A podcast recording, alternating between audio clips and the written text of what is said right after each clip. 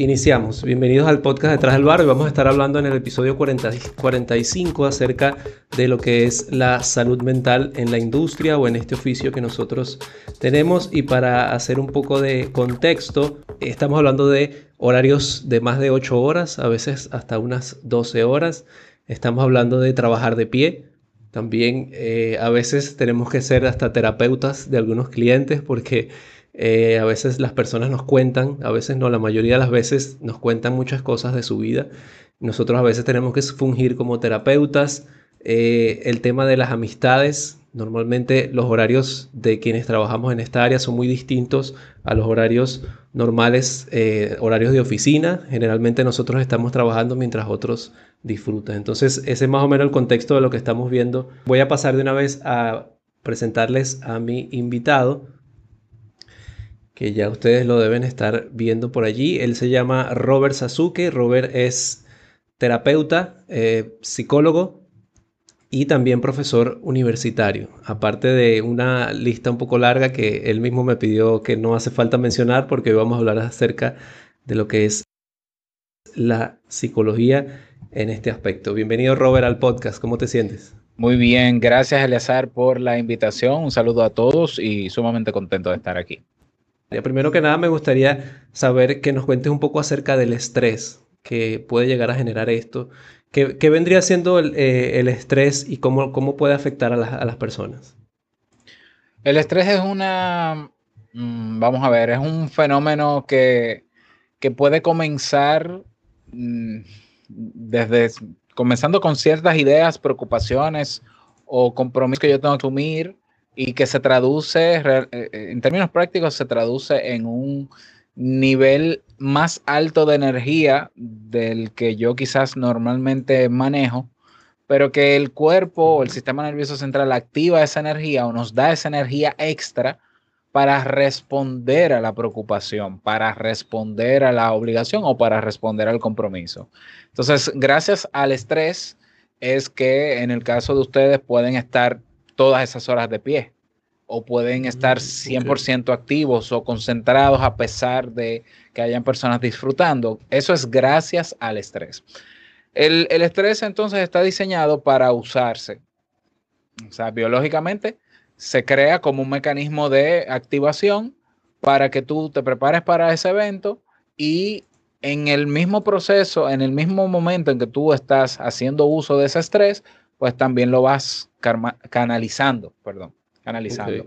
Se espera, por tanto, por lógica, ¿no? Se espera que una persona que ah, está cumpliendo con su trabajo en un evento en particular va a hacer uso de ese estrés. Que al final del día y, al finalizar la jornada se traduce en un cansancio que es, tiene todo el sentido del mundo, pero que ese cansancio es natural y no necesariamente es dañino. ¿Cuándo el, estrés se puede convertir en peligroso? Cuando en vez de yo canalizarlo y utilizarlo, lo acumulo.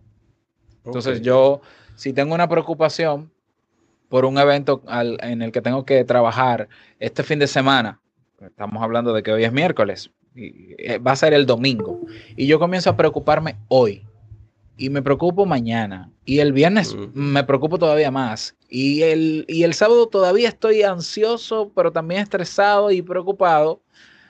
Entonces ya ahí hay un nivel de energía que no estás utilizando porque quedarte simplemente en la preocupación y no hacer nada para preocuparte, entonces sí hace que tu cuerpo se sobrecargue y te pase factura y puede ser que el domingo te enfermes. Hmm. y lo que tú no querías que pasara, pasa. Pero es porque no gestionaste ese estrés. O sea, el problema, el, problema no es el estrés, sino la mala gestión que hacemos de él. Ok. Ah.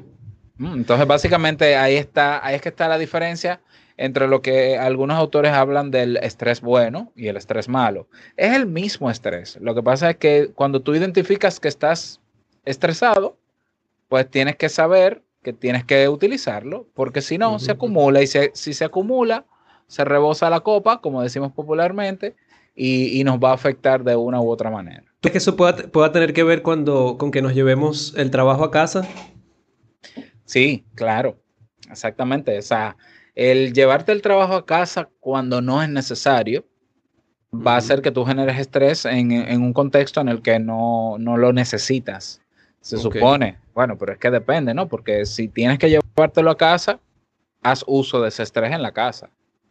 Ahora, si no tiene ningún sentido, porque por ejemplo, tú dices, bueno, yo voy a un evento el domingo, ¿qué, te pregunto a ti, Eliazar, ¿qué, ¿qué, tienes tú que preparar?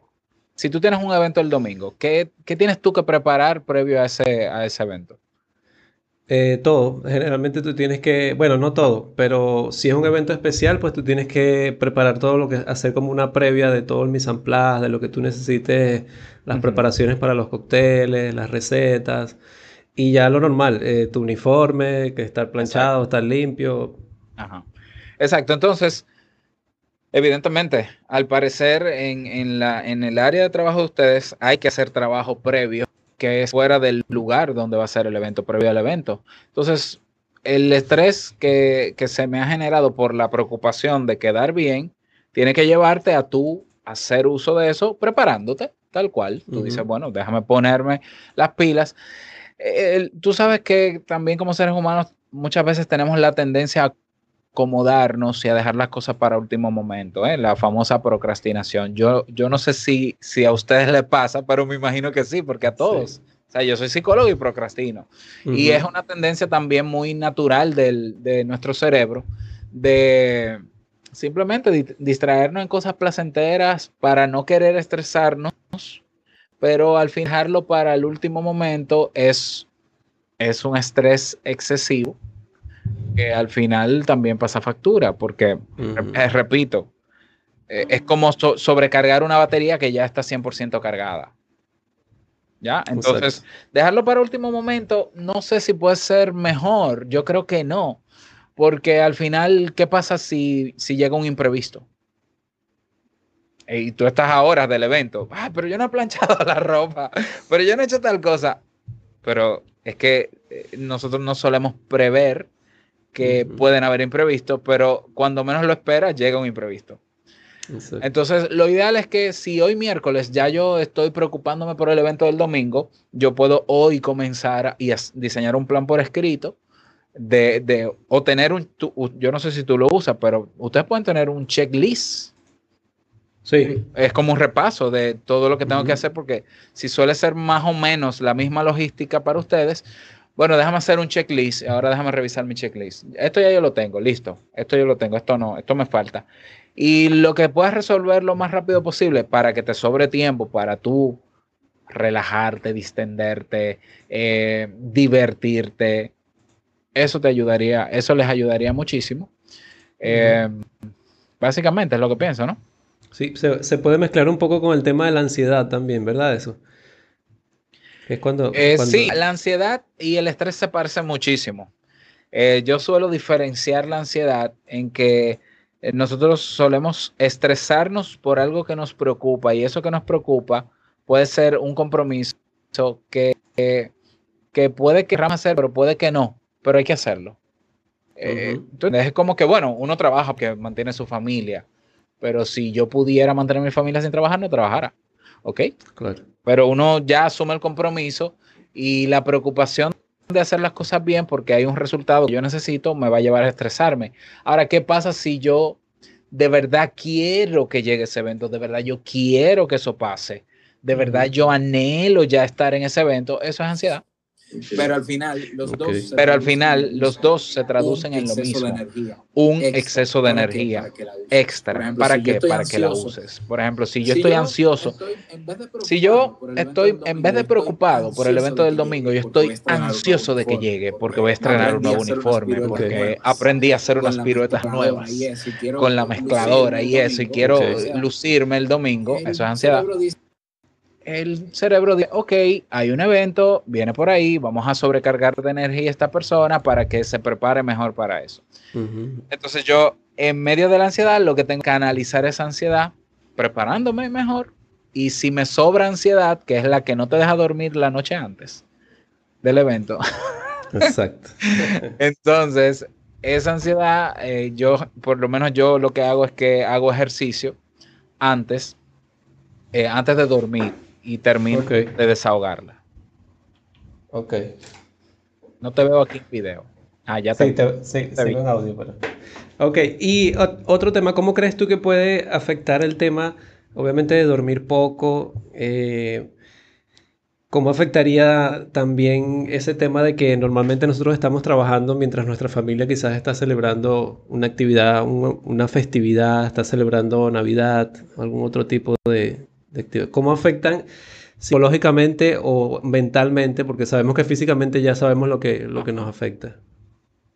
Pues mira, eh, con relación al sueño, es lo recomendable es dormir lo, mínimo viable.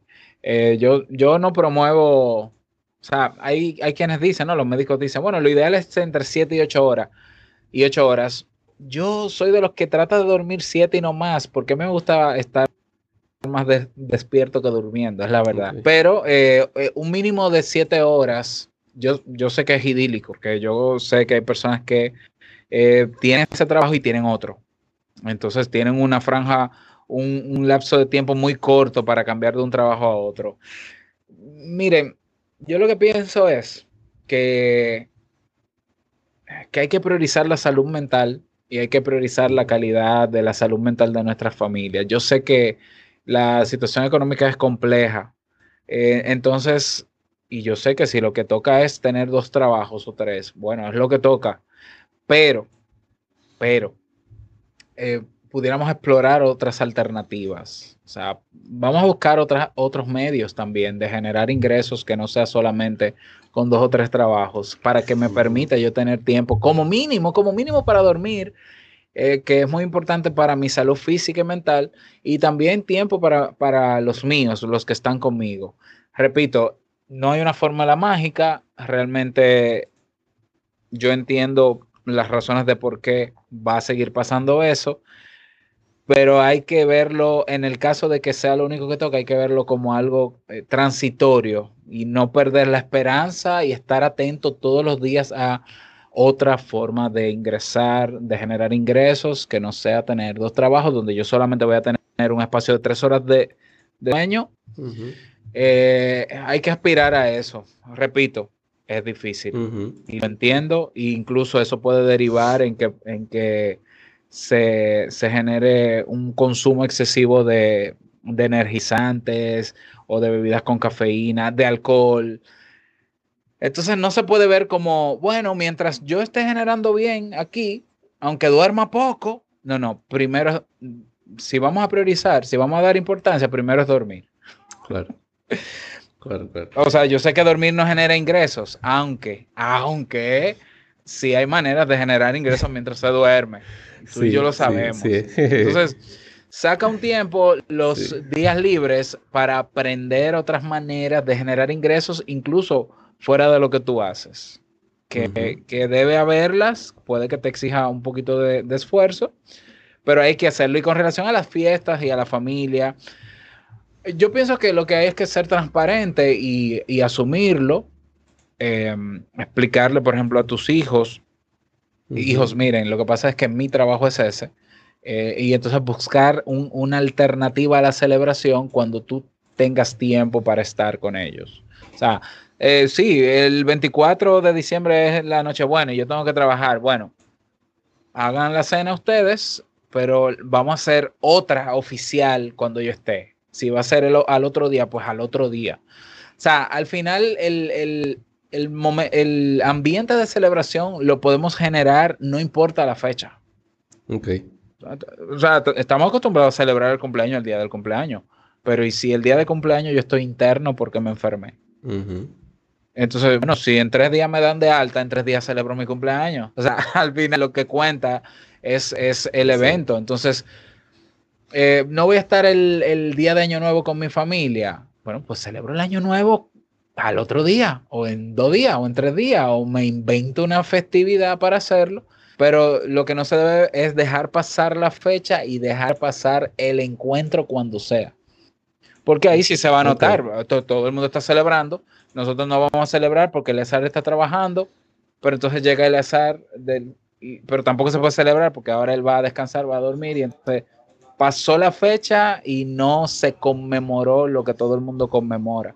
Porque es muy simbólico que otra cosa. es ahí donde tú dices, no, esperen que yo me recupere y mañana vamos a hacer el, año nuevo de esta casa. Ok. vamos a el, año nuevo de esta casa, aunque sea en febrero, pero vamos, a hacer. O sea, como símbolo hay que hacerlo. Ok. Eh, aprovecho de chequear a ver si alguien está dejando algún comentario. Si que alguien quiere, le gustaría dejar alguna pregunta para Robert, también es momento para hacerla. Eh, les comento que estamos transmitiendo por eh, YouTube y también por la comunidad de Telegram y por Twitch. Eh, Robert, se puede decir que, a ver, eh, seguimos con el tema de que estamos trabajando eh, horarios que generalmente son nocturnos. quienes trabajan en discotecas, pues les tocará trabajar hasta las 6 de la mañana a veces. ¿Se, puede realmente descansar en, en, horario que no sea nocturno? O sea, estoy hablando, la persona que ya salió de su trabajo, ¿realmente se puede decir que descansa en horario diurno? Bueno, está reponiendo fuerzas. Técnicamente sí, eh, eh, técnicamente sí. Si tú logras recuperar, eh, no, la palabra no es recuperar porque el sueño no se recupera. para que sepan, ¿no? Porque a veces tenemos la idea de que, ah, yo lo recupero. no, el sueño que perdiste hoy, lo perdiste. eso es así. Lo que tú recuperas es energía, mente y descanso. Técnicamente se puede recuperar el descanso, pero tienen que darse las mejores condiciones de que si yo llego a mi casa a las 7 de la mañana y puedo dormir, y puedo dormir de 7 de la mañana a, qué sé yo, 2 de la tarde, ¿cuánto, ¿cuántos son 7 horas? 8, 9, 10, 11, 12, 1 de la tarde, 7 horas. No, son 2 de la tarde. Y las condiciones están para yo poder hacerlo, se puede.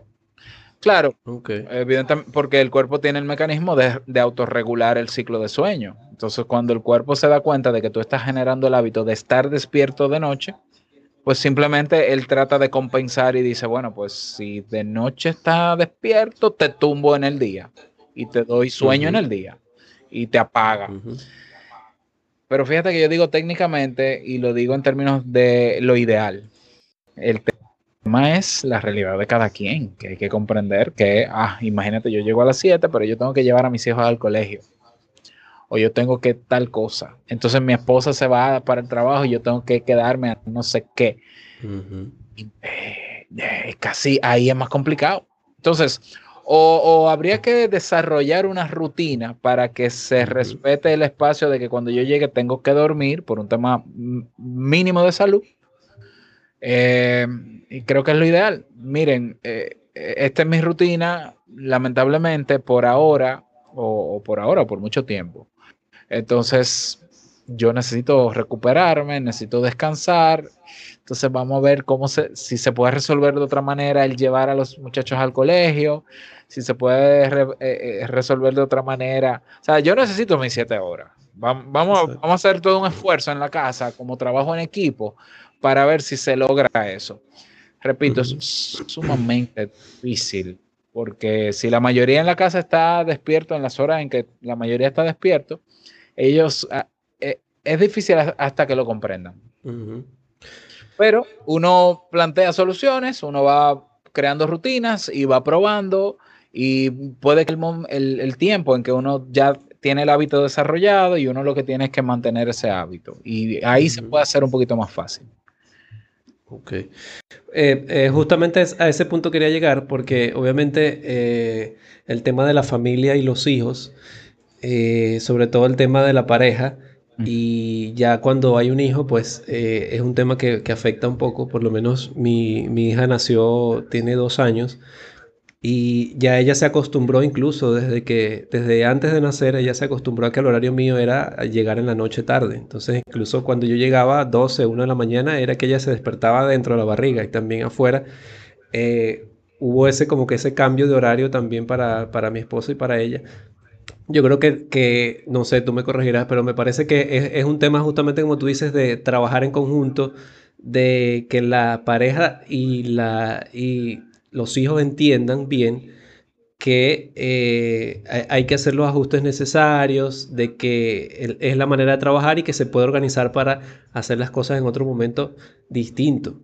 Eh, no, no, pasa lo mismo si es, por ejemplo, una, pareja que que no estuvo contigo o no te conoció desde un principio como tú eras, porque normalmente el 90% de la gente está acostumbrada a su horario normal, dormir a esta hora, pararme a aquella hora. Claro. Si, si es una persona que te está conociendo ahora y no se ha acostumbrado, quizás pueda ser un poco más, más complicado. Algunos, algunos tips o ideas que tú pudieras darnos en, este caso, aparte de lo que ya nos mencionaste, por ejemplo, ¿tú crees que eh, acostumbrar a salir en pareja, desconectarse del celular y las, las notificaciones del mismo, hacer un switch de desconectar el trabajo en casa o viceversa, ¿crees que puede darnos? Todas las anteriores. Eh, sí, eh, a ver, eh, hay algo que, se, eh, que desde hace unos años se ha entrometido en la vida de la gente y en la salud mental de la gente y son las redes sociales. Bueno, ya tú sabes, ¿no? Mi discurso eterno. Eh, pero es la verdad. Entonces, lo que pasa es que yo creo que si nosotros, el, el mejor ejercicio o la mejor recomendación que yo podría darle como, como ejercicio es, siéntate un día, toma una hoja en blanco y escribe tu rutina de, cualquiera de tus días laborables. Eh, escríbelo, pero no descuides ningún detalle de lo que haces. Incluso si te llevas el teléfono al baño en la mañana, agrégalo.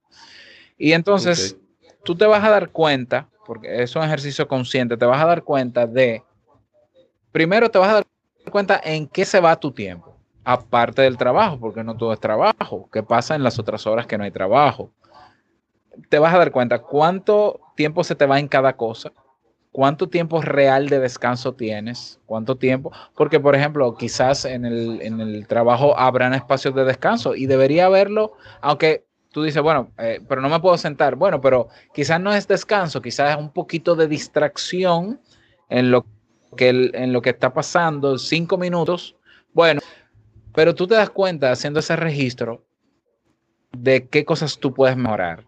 Una de las cosas que hoy nos quitan mucho tiempo cuando estamos despiertos y que alteran emocionalmente nuestra, que nos alteran emocionalmente son las redes sociales. ¿Por qué? Porque yo estoy viendo constantemente estímulos, estoy viendo imágenes, estoy viendo vidas perfectas, envidiables, que yo no tengo, que hoy está en la playa y yo estoy preparándome para ir a un evento y eso, eso molesta, eso te altera emocionalmente porque tú ves un contexto que no es el que tú tienes generalmente. Y es, es, incómodo. Entonces, al final, el tiempo que te pasas tú disfrutando supuestamente y entreteniéndote con videos de gente bailando en TikTok, más fotos de Instagram y demás, es un tiempo que tú podías dedicarlo a descansar, a tu esposa, a tus hijos, a crear, a investigar sobre otras maneras alternativas de generar ingresos, a emprender, a muchísimas. Es más, simplemente tú puedes dedicar parte del tiempo que dedicabas a redes sociales a hacer nada. Exacto. a, acostarte en el mueble y mirar al techo así. que te digan, ¿qué tú haces? Nada. o, o, a hacer trabajos manuales, a conocer gente nueva, a salir, a caminar. Entonces, eh, a pesar de que la vida de, de ustedes es compleja, porque e, es, compleja, pero yo diría que es diferente. Pero se puede buscar un balance entre, bueno, esta es mi realidad de trabajo, son 12 horas, cómo yo puedo hacerla lo más no posible, aunque mientras todos duermen estoy despierto y viceversa, pero hay una franja de horas donde yo puedo hacer una vida normal.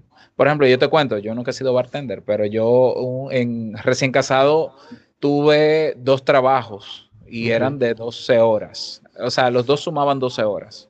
Eran 6 horas y 6 horas. Entonces yo, yo estaba de 7 de la mañana a 2 de la tarde en un colegio dando clases a, a una y media y a las 2 de la tarde hasta las 8 de la noche en la fiscalía, por ejemplo. Yo lo vi, yo lo tomé, me arriesgué porque estaba recién casado, tú sabes, hay que ahorrar un dinerito, que comprar traste y cosas. Yo dije, yo me voy a dar unos meses, yo sé que me voy a explotar, si, si, si yo no suelto uno de estos me exploto, pero me voy a dar unos meses. Es decir, yo desde las 7 de la mañana hasta las 8 de la noche estaba en espacio laboral. Entonces, ¿qué hacíamos Jamie y yo? Que ya estaba en la casa desde temprano Bueno, pues a las 8 de la noche, pues bueno, vámonos a cenar a algún sitio diferente, vamos a hacer una caminata, vivíamos cerca del Parque Mirador y vamos a caminar un poco por el Mirador. Tratábamos de hacer la vida normal dentro de las pequeñas horas que me quedaban libres por día. Pero claro, siempre tuve pendiente que iba a ser transitorio, porque un trabajo de 12 horas en el tiempo no es sostenible sin que tú termines quemado. Es la realidad. O sea, existe el síndrome del quemado y, tiene que ver con eso. No solamente con la duración de, horas que te exige un trabajo, sino el tipo de trabajo. Entonces, si es transitorio, dale, porque es lo que toca, pero no le quita las otras oportunidades que puedan haber, otras formas de ingreso y haz el sitio. Va a ser difícil, va a ser un poquito duro, es lo que toca, asúmelo y desde que tengas la oportunidad de compactar mejor tu, horario y decir, bueno, ya puedo trabajar ocho horas. Bueno, si se puede, dale. Exacto. Porque quemado, eh, quemado, si, si, si tú terminas quemado es mucho peor, porque entonces al final terminas en tratamiento médico o interno, o tienes problemas de gastritis, o, un preinfarto mm. te puede dar. O sea, eh, pero esto pasa en todas las profesiones. ¿Sabes? yo sufrí el síndrome del quemado, yo lo sufrí trabajando en la fiscalía, dando terapia. Mm.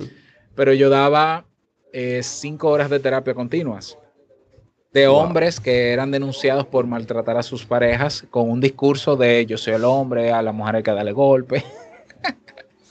y entonces yo, mientras me hablaban, yo me imaginaba como tomando un palo y decirle, ven para que veas qué bueno es darle a tu mujer desgraciado, maldito. Pero no, en realidad yo tenía que ser psicólogo, era mi papel. Yo tenía que comprenderlo, empatizar, apoyar, ayudarle a, aprender sus, a, regular sus emociones. Yo terminé quemado en ese trabajo y me costó más o menos recuperarme un año. Un año. Mm. Fue sumamente difícil, eh, pero yo tampoco dejé de trabajar. Al final conseguí otro trabajo cambié totalmente de ambiente, dejé la terapia y, me recuperé al año, sí, me recuperé sin problemas, pero para no llegar a un extremo así, mejor salir a tiempo si se puede. Entonces, para que se pueda, hay que buscar las alternativas y, ir preparándose para salir. Mm. Sí, justamente es parte de lo que estaba mencionando. ese trabajo que tú mencionas es más o menos justo lo que, lo que pasa con quienes trabajamos en el área que eh, a veces nos embotamos tanto o nos llevamos justamente, no, nos hacemos personal esos inconvenientes que tienen las otras personas o eh, tal cual, como cuando servimos como, como terapeuta de, de, quien, de nuestro cliente que está viviendo al frente de nosotros. Entonces, eh, es parte de eso, justamente de separar lo que, que, que al fin, uno, uno, uno, lo dice fácil, de repente aquí hablado. pero hay, hay, que hacer ese, ese, ese switch. Sí, no, es, es, sumamente difícil. Eh, es difícil. Mira, es difícil. Es que los seres humanos conectamos aunque no querramos. Tú ves, es como que ah, yo, yo voy a escuchar lo que me dice este cliente mientras está tomando, pero yo no le voy a prestar caso. Eso es casi imposible. Em, eso es difícil. Al, al, al, final, yo no sé. Si yo fuese bartender, yo no escucharía esas historias. Espere, que tengo que servirle a otra persona. Váyame, contando váyame contando ahí. Es así, tal, cual es así. Porque, óyeme, óyeme, yo no aguanto, ni siendo terapeuta lo aguantaría. Una gente hablándome, espérese, deme un segundito, asertividad con usted, deme un segundito mientras yo preparo otras cosas pero eh, va a pasar en algún momento. Entonces, en los casos en que yo me sienta sobrecargado emocionalmente por, por historias y eventos que sucedieron en mi trabajo, entonces ya yo tengo que buscar alguna estrategia para canalizar esas emociones.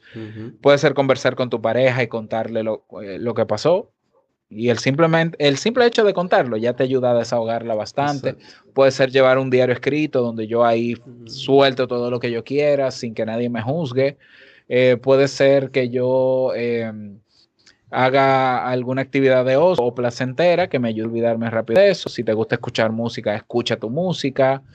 Hay que buscar la manera de uno desconectarse porque cada quien tiene sus líos en su vida y a veces queremos ayudar más de lo que podemos. Fíjate, yo soy terapeuta y yo a veces veo problemas en, el discurso de la gente, pero no es que yo, eh, yo no me la, yo, yo cuando, cuando no estoy en consulta, yo no soy psicólogo. En, eh, ¿Tú entiendes? O sea, es como tú, o sea, si yo te veo ahora y no te voy a decir, ay, Eleazar, prepárame un trago. No, yo Eleazar, mi amigo. Es lo mismo, pero yo puedo detectar en algún momento en el discurso de una persona que puede haber un problema. Aún así, yo no hago el papel de psicólogo. Ok. Porque esa persona no me está pidiendo ayuda. ¿Por qué? Porque hay personas que dentro de sus... Hay personas que no reconocen que tienen un problema. Bueno, tú te darás cuenta, por ejemplo, con el tema del alcoholismo. ¿Qué, alcohólico, ¿Qué alcohólico va a aceptar que es alcohólico? Ninguno. Exacto. Ok, entonces, como papel no es juzgar, porque tú no eres juez ni eres médico, entonces yo lo que trato es que eh, eh, tolero y digo, bueno, esta persona tiene una forma de pensar media extraña, yo si no la quiero muy cerca, me alejo yo, pero si ella no lo ve como un problema eso, yo no, veo, no voy a ir de que, mire, yo soy terapeuta, yo he notado que usted, no, claro que no. Entonces lo mismo, en, en, el trabajo tú puedes escuchar eh, pero ¿qué nivel de atención vas a dar si al final tu rol no es más que, no, no va a pasar de escuchar y, servirte otro trago? O sea, voy a prestar mi oído, pero yo no te puedo prestar más de ahí, aunque incluso yo siento que tengo la solución para tu problema. Pero si tú no me lo estás pidiendo, yo tengo que respetar eso. Aunque, aunque, aunque yo diga, este hombre fácilmente hoy, de hoy no pasa. Sí. sí. Pero, pero pero es así. ¿Tú entiendes? O sea, al final, pero es que yo no puedo hacer nada.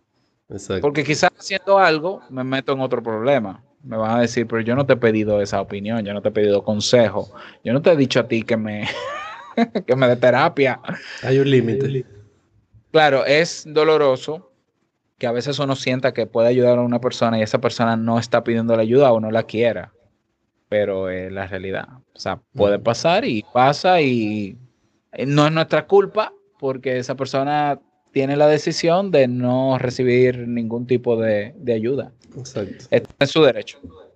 Eh, sobre el tema que hablábamos hace un rato, que tú me mencionabas sobre los horarios, sobre el tema de, de los horarios, yo diría que sería buen plan entonces tener un, como, como obviamente tenemos horarios distintos generalmente con otras personas, organizarse mejor todavía de lo que normalmente nos organizamos, eh, siendo más, más estricto, se pudiera decir, con, con el tema de, de, los horarios, pues si, si yo voy a cumplir mis siete horas, pues levantarme en ese horario. Y, y, hacer las actividades que yo sé que me toca, porque a veces también pasa mucho que uno, como tú comentabas, uno quiere hacer otras cosas, pero el, el horario te deja a veces tan cansado que, no, te, no, no, no, te da a veces el cuerpo. Entonces yo creo que quizás algunas cosas que pudieran ayudar, no sé, tú me dirás, pudiera ser de repente eh, meditación, yoga, hacer ejercicio, eh, cosas que puedan como que eh, hacer que el cuerpo se termine de activar, de despertar. Y, una forma de darle cariño también al, cuerpo que lo necesita, sobre todo si trabajamos con él. Totalmente, totalmente. por eso yo insisto en que los momentos, hay que sacar en el día un, lo ideal, por decirlo así, lo óptimo es sacar un tiempo para diferentes cosas. Un tiempo para trabajar, que ya generalmente está preestablecido, pero también un tiempo en silencio para ti. La gente no le presta atención a, eso, pero yo tengo mis espacios de silencio. Silencio no es solamente de yo no hablar, sino de que nadie me hable. Incluso yo eh, duré muchos años levantándome a las 4 de la mañana y me encantaba ese horario porque yo terminaba de trabajar a las 5, es decir, yo grababa mis podcasts a las 5 de la mañana. Y a las 5 de la mañana yo salía a correr aquí en residencial o a caminar en silencio. No había una mosca que sonara. Entonces también uno tiene que tener espacios de ocio y hemos confundido el, y hemos mal utilizado el espacio de ocio para meternos en las redes sociales, para reírnos de, de meme y cosas, cuando es arte emocionalmente. ¿Qué se hace en los ratos de ocio? Actividades que, eh, que eviten que tu mente se enfoque en un tema. Redes sociales, cerebro está ideando cosas sobre lo que consume. Entonces eso no es ocio, ni es descanso, es actividad cerebral. Ocio es que si a ti te gusta eh, ver videos musicales en YouTube, ponte a ver videos musicales porque tú solamente estás disfrutando un video musical. Si te gusta escuchar música, escucha música. Si te relaja o te gusta hacer algún tipo de ejercicio o de deporte, dale. Claro, la verdad es que en un trabajo tan intenso que puede durar hasta 12 horas, hay un tiempo limitado. Entonces, aunque sea molestoso, doloroso y yo no esté de acuerdo, eh, habrá días en que yo no tendré tiempo para eso. El desánimo, no, o sea, el, desánimo es una cosa y el cansancio es otra. Si tú logras dormir, tú puedes igual sentir cansancio físico como resultado de que duraste 12 horas de pie pero tú puedes estar de buen ánimo aún con dolor físico. El desánimo puede producirse por diferentes razones que pueden tener que ver con el trabajo, pero pueden no tener que ver con él. Puede ser que el desánimo tiene que ver porque tú no quieres trabajar 12 horas. Puede ser por un problema con tu relación de pareja o porque él cansa. Entonces tú dices, pero es que yo no puedo hacer más de lo que ya hago para lograr eh, resolver eso. Entonces tú eh, de alguna manera pierdes un poco de esperanza y eso te va a afectar en tu rendimiento en el día. Eso es parte de la vida. Ayuda a tu cuerpo, los músculos y eh, convertirte en un observador de lo que pasa en tu entorno. Te da mucha calma y mucha paz. Incluso diaria, eh, tú te sientas mejor. No necesariamente, pero sí. Todo lo que tiene que ver con ejercicio, yoga, pilates. Yo, por ejemplo, suelo hacer caminatas largas diario.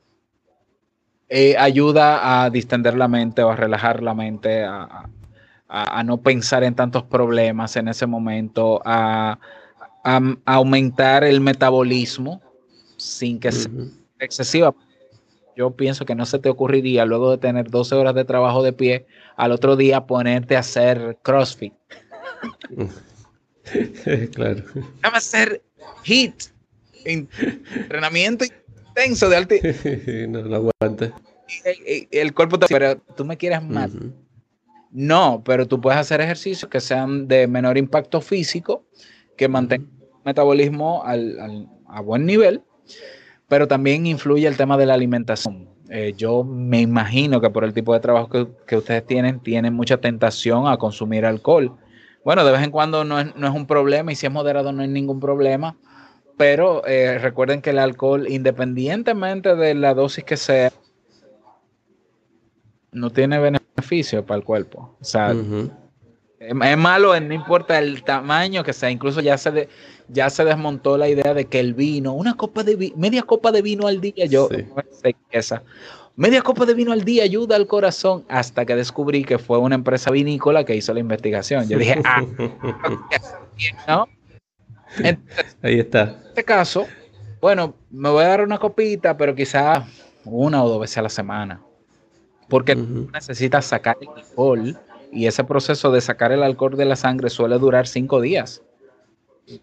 Yo bebo hoy, bebo un poquito hoy, pero bebo un poquito mañana, pero bebo un poquito, no es que se va a acumular todo ese alcohol, pero mantengo la sangre con niveles altos de alcohol, niveles altos de azúcar también, que, y el azúcar, ojo con esto, a pesar de que nos puede dar energía de manera rápida, pero si yo me mantengo el día con altos niveles de azúcar, puedo caer en desánimo.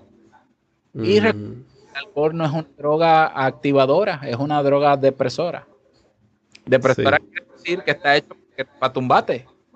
O sea, al contrario de la cafeína, que es una bebida energizante, por eso tomamos café, porque nos levanta. El alcohol, el, efecto que produce es contrario. Entonces, quizás el mensaje sería más café, menos alcohol. Ok, ok. O, o, un cóctel con café. con café. claro. Mira, eh, eh, sí, de hecho, lo que tú mencionabas pasa mucho en, el gremio.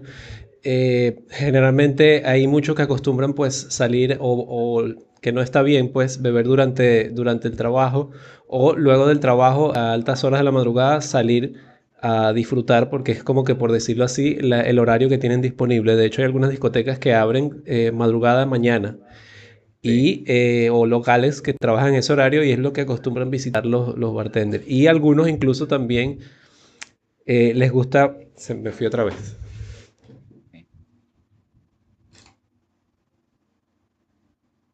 Ahí te veo.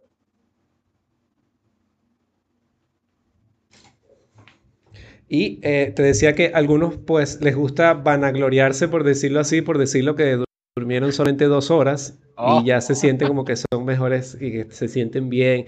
Entonces, eh, eh, ese tipo de cosas también son entre, entre juegos y cosas, está mucho en, en este gremio. Eso, eso es hasta el día que, que hay que internarlo por una inflamación del hígado. Es correcto. Y ahí ellos dicen, tengo que bajarle a esto, tengo que descansar, la vida es corta, me queda poco tiempo en este mundo.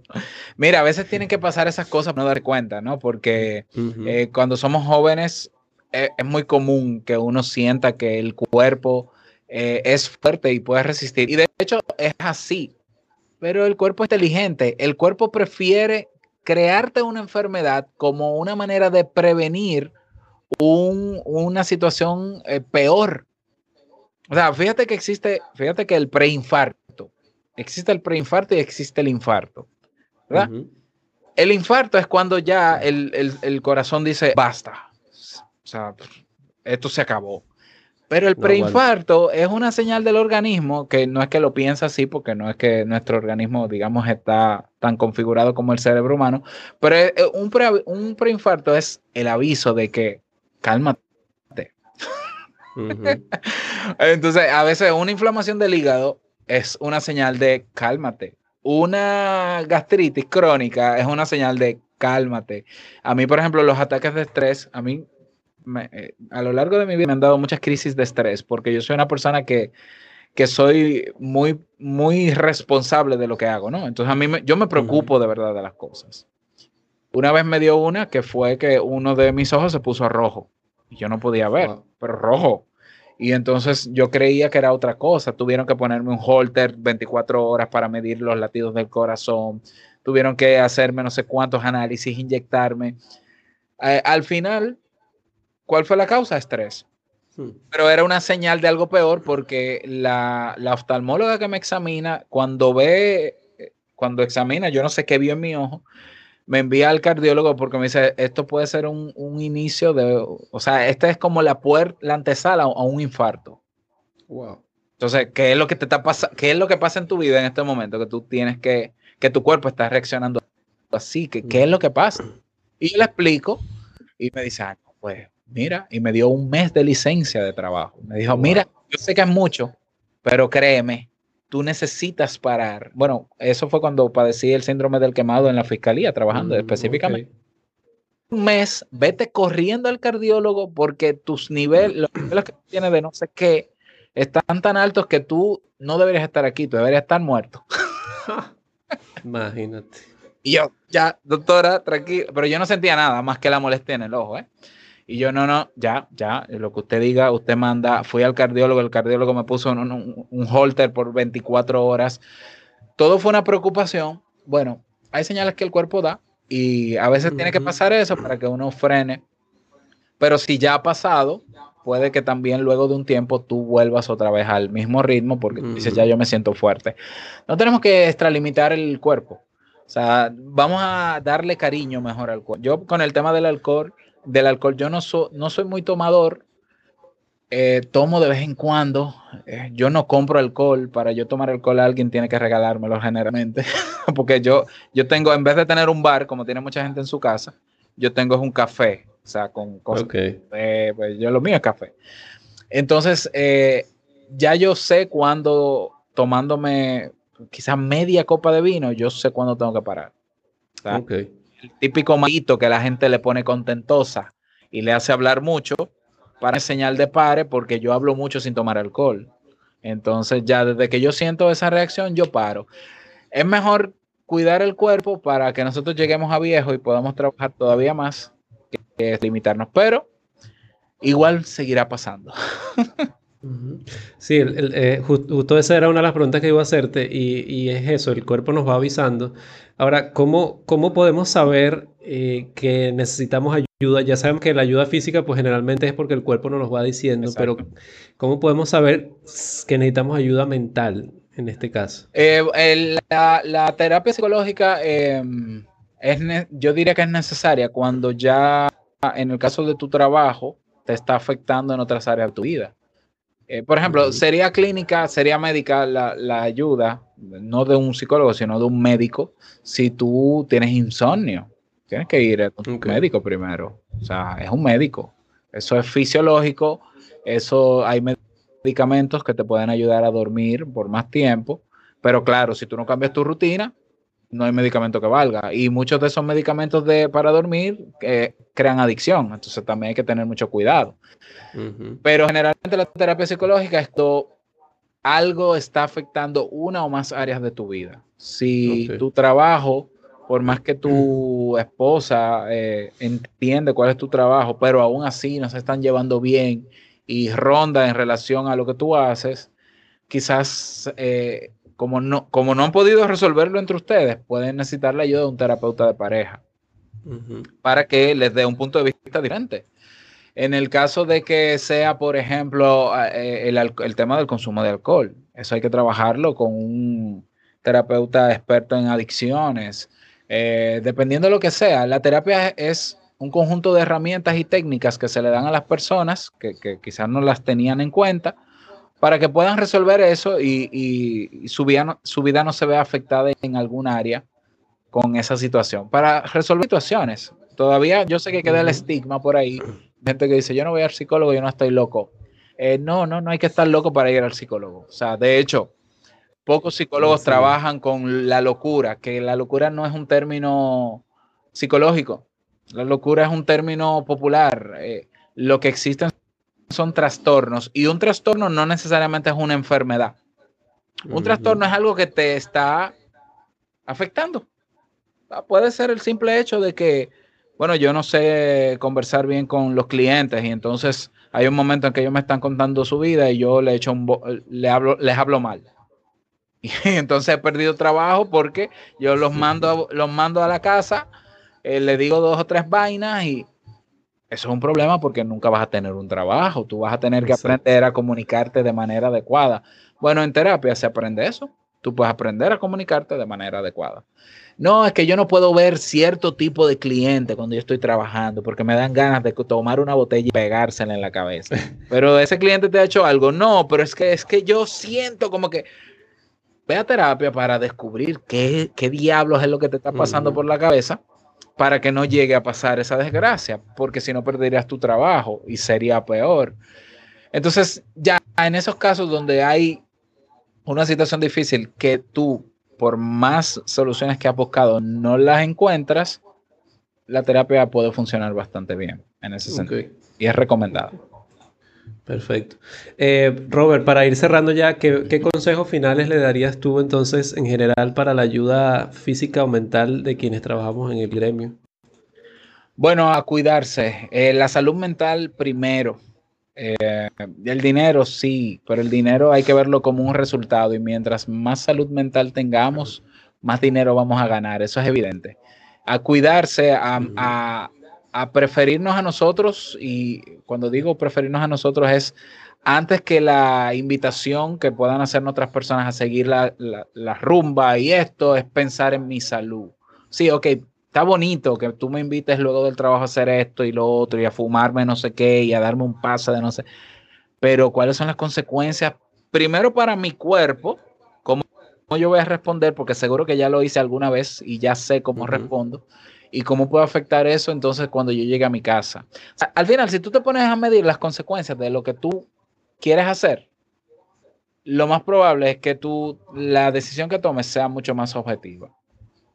Entonces tú digas, no, pero que al final, yo mismo con el alcohol, yo sé que si yo tomo más alcohol de lo que aguanto, eh, a mí no me interesa dármela en macho porque yo tome mucho, o sea, nunca me ha interesado ese tema. Eh, yo sé las consecuencias de eso. ¿Quiero yo mañana levantarme con ese malestar, con esto, con esto? Pues no. O sea, o, bebo poco o no bebo. Eh, así cada uno va logrando autorregularse y en el caso de que necesiten la ayuda de un profesional que les muestre o les presente eh, otras herramientas, pues búsquenlo sin ningún tipo de inconveniente y hay soluciones eh, que son incluso servicios que se ofrecen de manera sin costo. Yo lo digo por el tema del precio, ¿no? O sea, hay terapias que, que tienen precios altos, pero yo te, yo te voy a conseguir, Eleazar, por lo menos aquí en República Dominicana hay un directorio de, profesionales de la salud mental que ofrecen servicios sin costo. No es gratuito porque a ellos les paga el gobierno, pero a, los, a las personas se lo ofrecen sin un costo adicional para que eh, de necesitarlo busquen ese apoyo. Un apoyo para estar mejor y para vivir mejor, que de eso se trata. Es correcto. Tú sabes que justamente eso iba a mencionar antes de, antes de cerrar, que sobre todo durante el tema de la pandemia, eh, aparecieron algunas organizaciones sin fines de lucro que se encargaban justamente de eso, de eh, ayudar a la salud mental de, la industria, no solo de, quienes trabajan en esta área, sino también de los dueños de bares y restaurantes, porque estamos conscientes que muchísimos tuvieron que cerrar.